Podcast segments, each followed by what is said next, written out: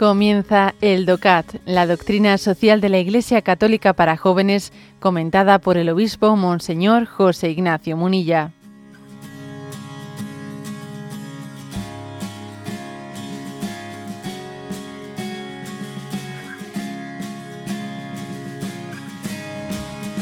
Punto 55, que dice así. Pregunta, ¿qué le debe la sociedad a cada una de las personas? Una sociedad justa debe respetar y promover la dignidad de la persona humana. El orden social debe subordinarse a la persona y corresponderse con las necesidades humanas para una vida digna. Esto excluye cualquier forma de explotación o de instrumentalización con fines económicos, políticos o sociales. El ser humano no puede ser jamás un mero medio para alcanzar un fin, sino que él debe ser el fin en sí mismo. Hasta ahí llega el punto. Bueno, es una, una afirmación la que hace aquí que ya de alguna manera, ¿eh? en los puntos anteriores ya la hemos subrayado. El ser humano no puede ser un fin para otros, ¿eh? para otros, otros fines que no sean su, su propio bien para un fin político, para un fin social. Para iluminar esto, el DOCAT, que de vez en cuando, ¿no? Bueno, de vez en cuando no, o sea, continuamente está junto a los puntos, ofreciendo, ¿no? a los márgenes del libro algún tipo de recursos, etcétera. Aquí nos, nos ofrece un recurso que creo que es muy interesante, ¿eh? con el cual voy a hacer el comentario de este punto de hoy. Nos ofrece el recurso de esa famosa novela del año 1945 de George Orwell, de la rebelión en la granja. ¿eh? Supongo que conoceréis que esa novela, La rebelión en la granja, fue escrita por este autor eh, el año 1945. Es una novela satírica de este escritor británico en la que está criticando el régimen soviético de, de Stalin. ¿eh? Este hombre eh, Orwell él había sido o, era o era socialista no o socialdemócrata pero se, siente traicionado viendo cómo ese Stalin que eh, ese Stalin eh, supuestamente no para intentar que en la sociedad en la granja que está un poco así satíricamente parodiado en su novela que exista una igualdad entre todos no entre todos. Entonces está viendo que al final eh, no, se ha logrado eso. O sea, la, en la novela lo que se hace es, una rebelión en la granja, una rebelión en la que todos los animales consiguen expulsar a los hombres que dirigen la granja, ¿no? Es la imagen de la revolución soviética de, a ver, expulsamos a, las clases dominantes, entonces todos nosotros somos iguales. Entonces, que se, hace como una, nueva ley. ¿eh? Entonces, digamos, eh, el decálogo de siete puntos, digamos, ¿no? De esa granja, pues es, son siete puntos muy graciosos. Dice, primero, todo el que camina sobre dos pies es un enemigo. Venga, por ellos, vamos a acabar con ellos, ¿no? Todo lo que camina sobre cuatro patas o tenga alas es amigo.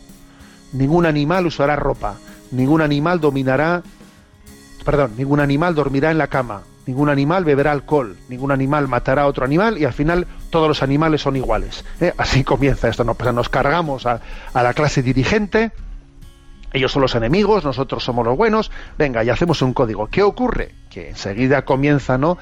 Eh, en esa granja comienza pues a haber afanes de protagonismo, eh, intentos, intentos en los que el que el poder intenta controlar a los demás y se empiezan a utilizar, ¿no? A utilizar a unos para mis fines, para los otros, y nosotros mismos nos convertimos unos en carceleros de los otros. Expulsamos a los de arriba y al final nosotros, y poco a poco van cambiando esas siete, esas siete normas, ¿no?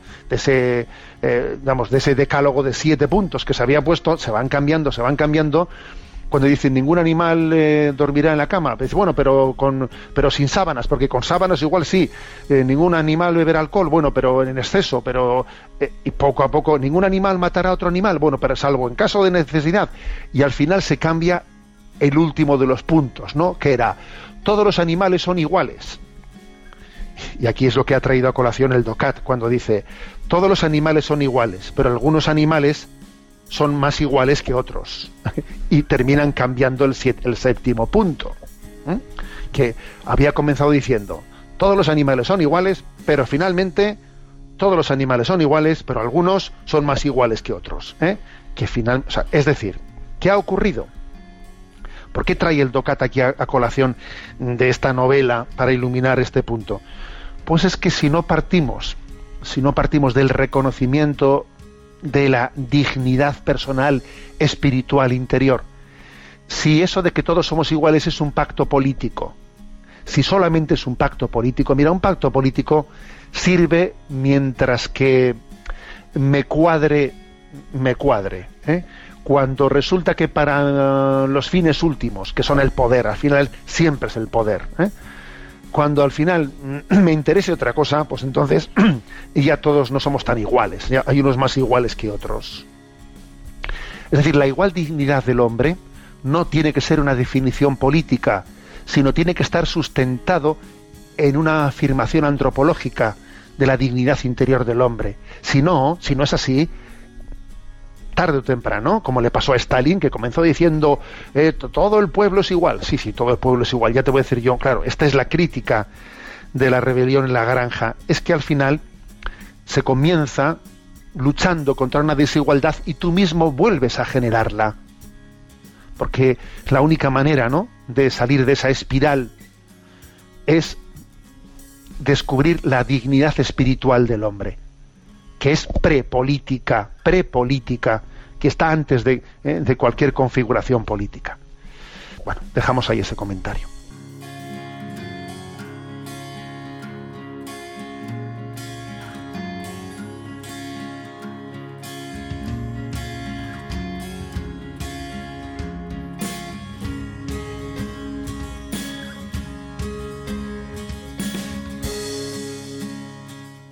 Has escuchado el DOCAT, la doctrina social de la Iglesia Católica para jóvenes, comentada por el obispo Monseñor José Ignacio Munilla.